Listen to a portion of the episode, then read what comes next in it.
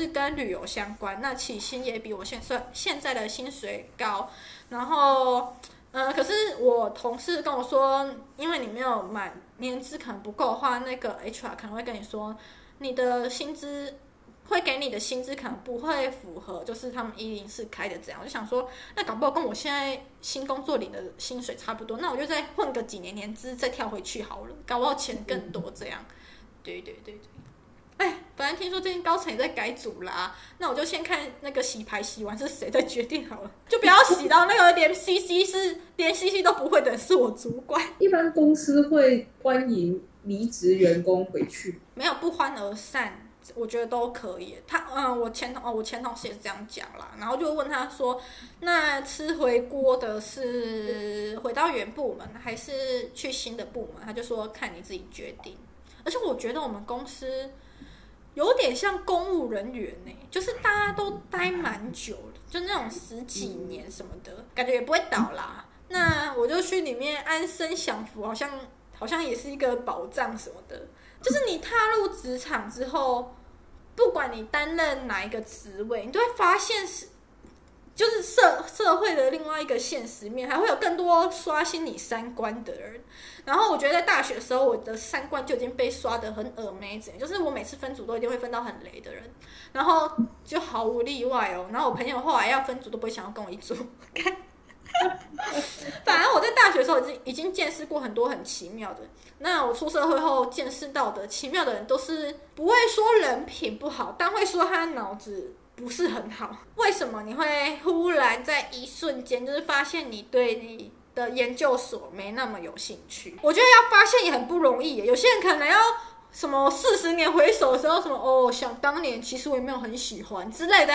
但你我觉得能在年轻的时候就发现，也是算蛮厉害，就可以在那一瞬间呢。应该说，我觉得从考上研究所之后，然后我又去一个机构接受训练。嗯。然后在那个机构，就是有很多在那里就是接受督导，然后练习一些这个就是心理智商方面的能力，但是里面就遭遇很多事情啊，是上对下关系不平等，还是呃大家的，还是他们的理念过于保守传统，还是因为他们觉得？他们在他们有一定的 SOP，所以在制度方面不愿意变革，就是有很多层面呢、啊。那你遇到是哪一个层面？其实我觉得他们那边的呃 SOP 什么都还算蛮不错的，嗯，只是说在培训的学员是不是每个人都有办法胜任这样的 SOP？嗯，就是哦，因为所以你的意思是规矩是死的，但人是活的。然后就算是这样的机构，应该也要有点弹性，是不是？对，我觉得需要有点弹性。像我就遇到了很好的的的指导我的人，嗯、就是遇到很好的督导，他很有弹性，嗯、所以我就觉得我在那里过得很很快乐，然后有很多的学习。嗯、但是我有个就一起受训的同学，他就没那么幸运。遇到了一个很凶，然后记录要求很严格，其实其实这是好事啊，就是对于一个学员来说是好事，嗯、但是他的可能心里也是有一些，应该该该怎么说，会来接受心理智商训练的人，嗯、我觉得要么就是你对于咨商这个行业你很有热情，你很喜欢帮助人，嗯、然后不然就是。心里有一些受伤，希望透过这个模式，然后来让自己疗愈。可是他是未来要咨商别人的人，然后他心里现在受伤了。对，这个体制之下，对，就是受伤的还没痊愈，他又会继续受伤，然后他也没有办法去照顾下一个他要呃，就是辅导的人。有点类似这样，就他自己还有一些议题还没有处理完，嗯，然后他在碰到新的案的时候，他就很容易。很容易会触发他某些状况，这样子哦，所以就是会有共感，是不是？然后情绪反而会被被辅导对象牵着走，这样。对，这种事情很容易发生。我可以推荐你去看一部香港的电影哦，《幻爱》啦，幻觉的幻，爱情的爱。我觉得有智商或者是有呃对智商有兴趣的人都应该去看这部电影。然后那个女生是一个大学的研究生兼智商师，然后她辅导男生就是会有幻觉，她想象有一个女生跟他在谈恋爱，又同时跟那个智商师产生了移情的现象，嗯、就是我觉得超适合看这一部，就是会有很多很值得探讨的问题。好，那我回回回到刚刚的那个话题，就是我们在一起接受训练的有，就是反正几十个、几百个学员吧。嗯，那有一个学员，他最后可能他心理的因素吧，嗯，或者是外力遭遇的，我我们不知道，就不好多猜测。嗯，然后他最后受不了了，他最后就结束他的生命。哦，真的假的？对，然后这件事情我们就一直在想说，到底是因为他自己的自己本身从出生到现在的议题，因为他是一个很受很多苦的的的人，嗯，那还是说是因为在这个制度之下，他他可能没有做好，那可能又被苛责之类的这种新的外在压力进来造成的。嗯对，我们那他的督导知道这件事情吗？他的督导知知道，然后大家大家都知道这个人，因为他很特别啊。那个时候我们机构就有全部发这个讯息讯息给我们，嗯，然后其实我觉得机构做的很好的是，他们也帮我们每个人进行小组的咨商啦。那咨商吗？就是一个。就是你还记得我们之前去交换的时候，我不是要去青海的前一天，有一天下午你不是在上课，然后我走去学校附近的超商买东西，然后图书那天不是研究生面试，然后图书馆就有人跳楼，我觉得是对。然后后来你知道那个吗？就是我们在中国认识那个女生共同朋友马叉叉，他那时候说什么？那时候事情发生之后，好像全系的。还有，哎，全系各班的班导，呃，不是班导，就是班长，应该都要传什么辅导资讯到群组。可是我那时候还没有加进课程群组，然后也没有人讲这件事情，然后我好像就是没有被编列到那一个可以接受辅导对象里边。对，然后就说什么这样代表好像是算学校还有班长有失责这样。对，因为不管你是不是。因为我是刚好走进那个图书馆，就是刚好他跳的封锁封锁圈的那一个人，但我其实没有实际上看到他跳，我是在他跳完之后误入的，然后那时候就围起封锁线这样，然后过了一段时间才放我们出去。嗯，哎、欸，所以北师大他们有传，不是他们每年都会有人跳楼啦，啊，所以他们有传这个消息出来，就是说可以接受辅导哦，应该说。我以为没有哎、欸，啊？因为你知道，我就在他隔壁那栋楼上课，不是听到然后我上的还是心理系的课，嗯，那个那堂课叫心理学史，靠背。然后上到一半都听到很大的一声那个坠落的声音，嗯，然后我就觉得全班都应该要要去接受辅导啊，因为这个声音听得很清楚。但我后来跟那个他们就是那几个中国，还有那个跟他跟马信。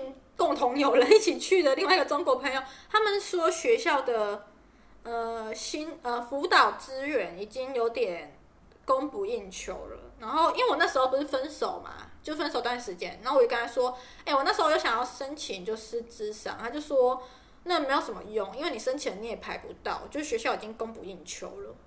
啊，我后来发现我会排不到原因是因为我叫我读北师大。我用到北大学生系统，然后我还打电话去问呢、欸，问说为什么交换生没有这个服务？我们不是人吗？他就说你再打你的学号看看。我在干嘛？反正他们都叫北京，然后中间不重要，就是后面有大学结尾啊。我是觉得北师大在这方面可能做的还不够啊，他的他们的。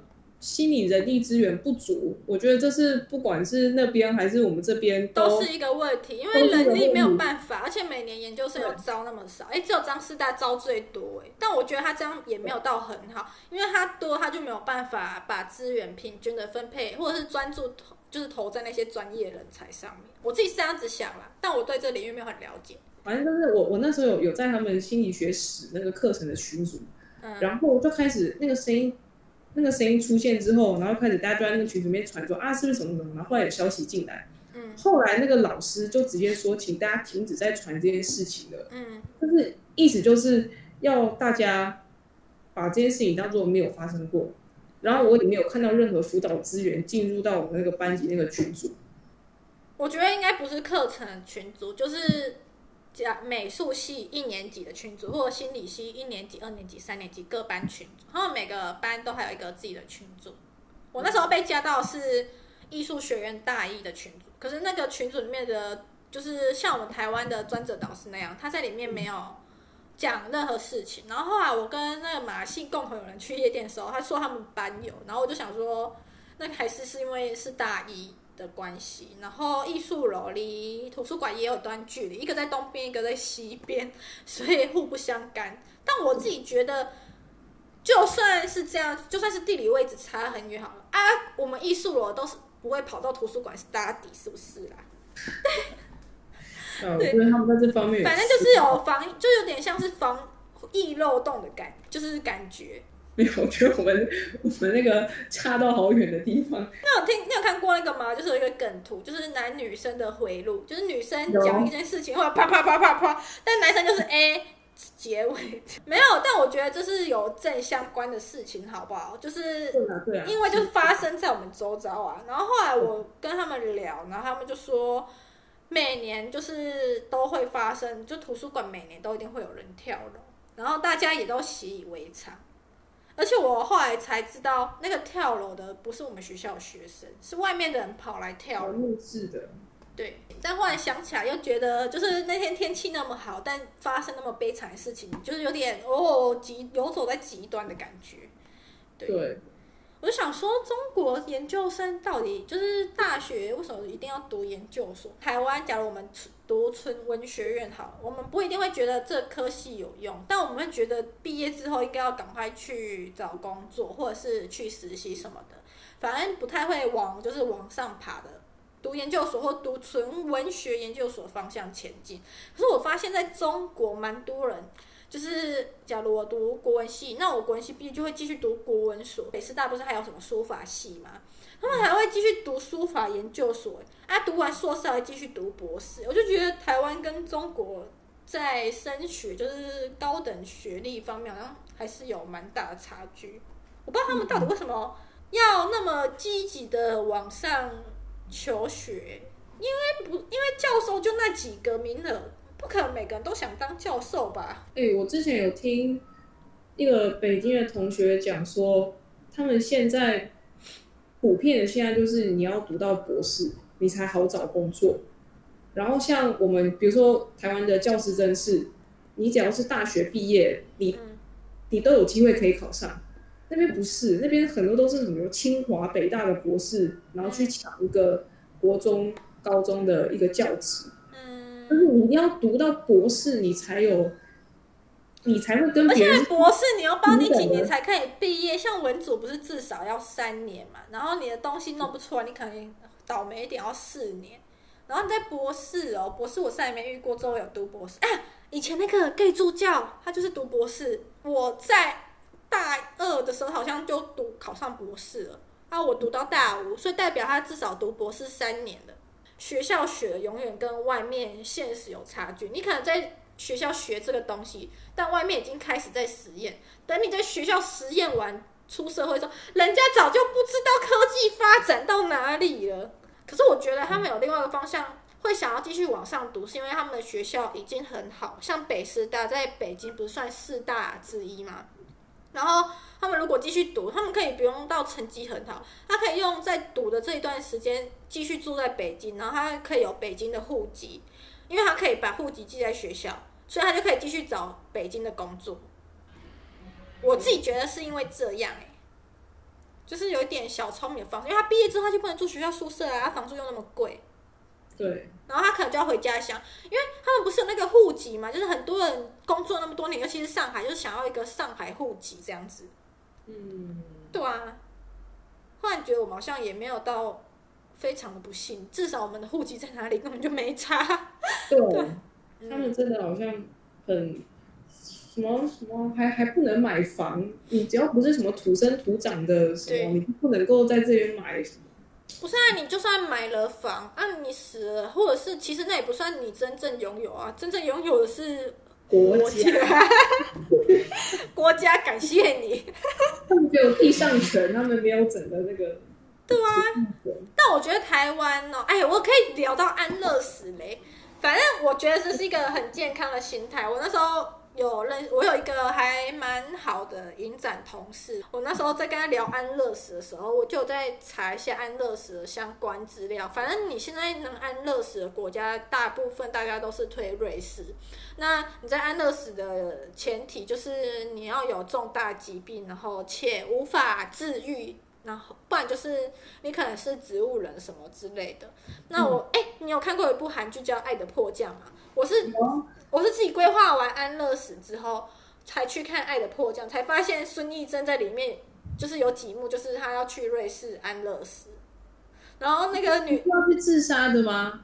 对啊，就是安乐死拒绝他啊。那个单位说你没有重大疾病，然后孙艺珍不是回答他说，因为我有严重的什么失眠或者是什么忧郁症，嗯，我觉得我也有符合资格。然后那个机构的负责人就跟他说，你去看一下瑞士周遭的环境，你很多人在安乐死前对。到处去看瑞士的风景，然后看完之后又觉得不想死，所以又回家了。然后他就在那个人的建议下去看瑞士的风景，然后最后不是就没有自杀嘛？台湾之前有一个艺人，算艺人吗？孙什么的还怎样？反正他也是一个重大疾病，他就去瑞士安排安乐死。然后他就说，安乐死其实很难成，很难申请成功，因为你真的要有非常极端的理由，就是我这辈子就真的器官只会慢慢。的衰竭真的没有办法再好起来了，然后他就会受理你的那个理由，之后呢，你就会安排医师跟你会面，可能安排两到三次，这是额外付费，他们的保底价是三十万台币吧，然后每次会面跟医师会面可能就是一到两万台币。那在最后执行安乐死完之后呢，他会建议你骨灰撒在瑞士就好，不然你要运送回台湾还有运费哦。像我就比较省钱啦，我就想说撒瑞士也不错，好山好水好福气。哎，搞不好我的子孙会因为我撒我的骨灰撒在瑞士那个好风景，就是那种风水宝地，然后庇荫后代。对啊，我真的觉得瑞士不管撒哪里都很优质。然后他就说，你这样子，如果是包含骨灰撒在瑞士的话，那你总共就是要花大概三十五万台币。嗯，那我就跟我同事讲，还有我朋友讲说，哎，可是现在通膨，而且未来疫情恢复之后，机票应该是会变贵，所以我猜可能要存到五十万台币，就是一个保底安乐死价钱。对对对对对对，哎，我真的觉得。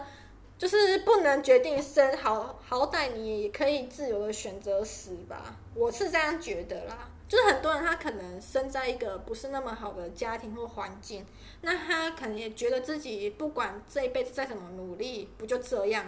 如果他害怕自杀的话，那我觉得他可以选择一个让他没那么痛苦的方式离开这个世界。然后，如果真的他要下辈子有什么来生的话，我觉得他还至少还还有一个希冀这样子。嗯。对，本人个人浅见，突然觉得好有哲理哦，不能决定生，好歹也可以自由选择死。哎，这样好歹有点人权吧？嗯，哎、嗯，我自己是觉得我们一生下来就很惨，不能决定生，我们也不能决定死。对，我就很怕我被车撞死哎！其实我个人最高的理想就是睡觉睡到自然死亡，但听说那个好像要很有福气的人。你想我怎么那么坏，我怎么可能会有办法那样呢？那整个真的是寿终正寝。对啊，我就很怕我是那种晚年可能在医院这边打点滴，然后有倒霉点，如果有结婚又又有生小孩，可能。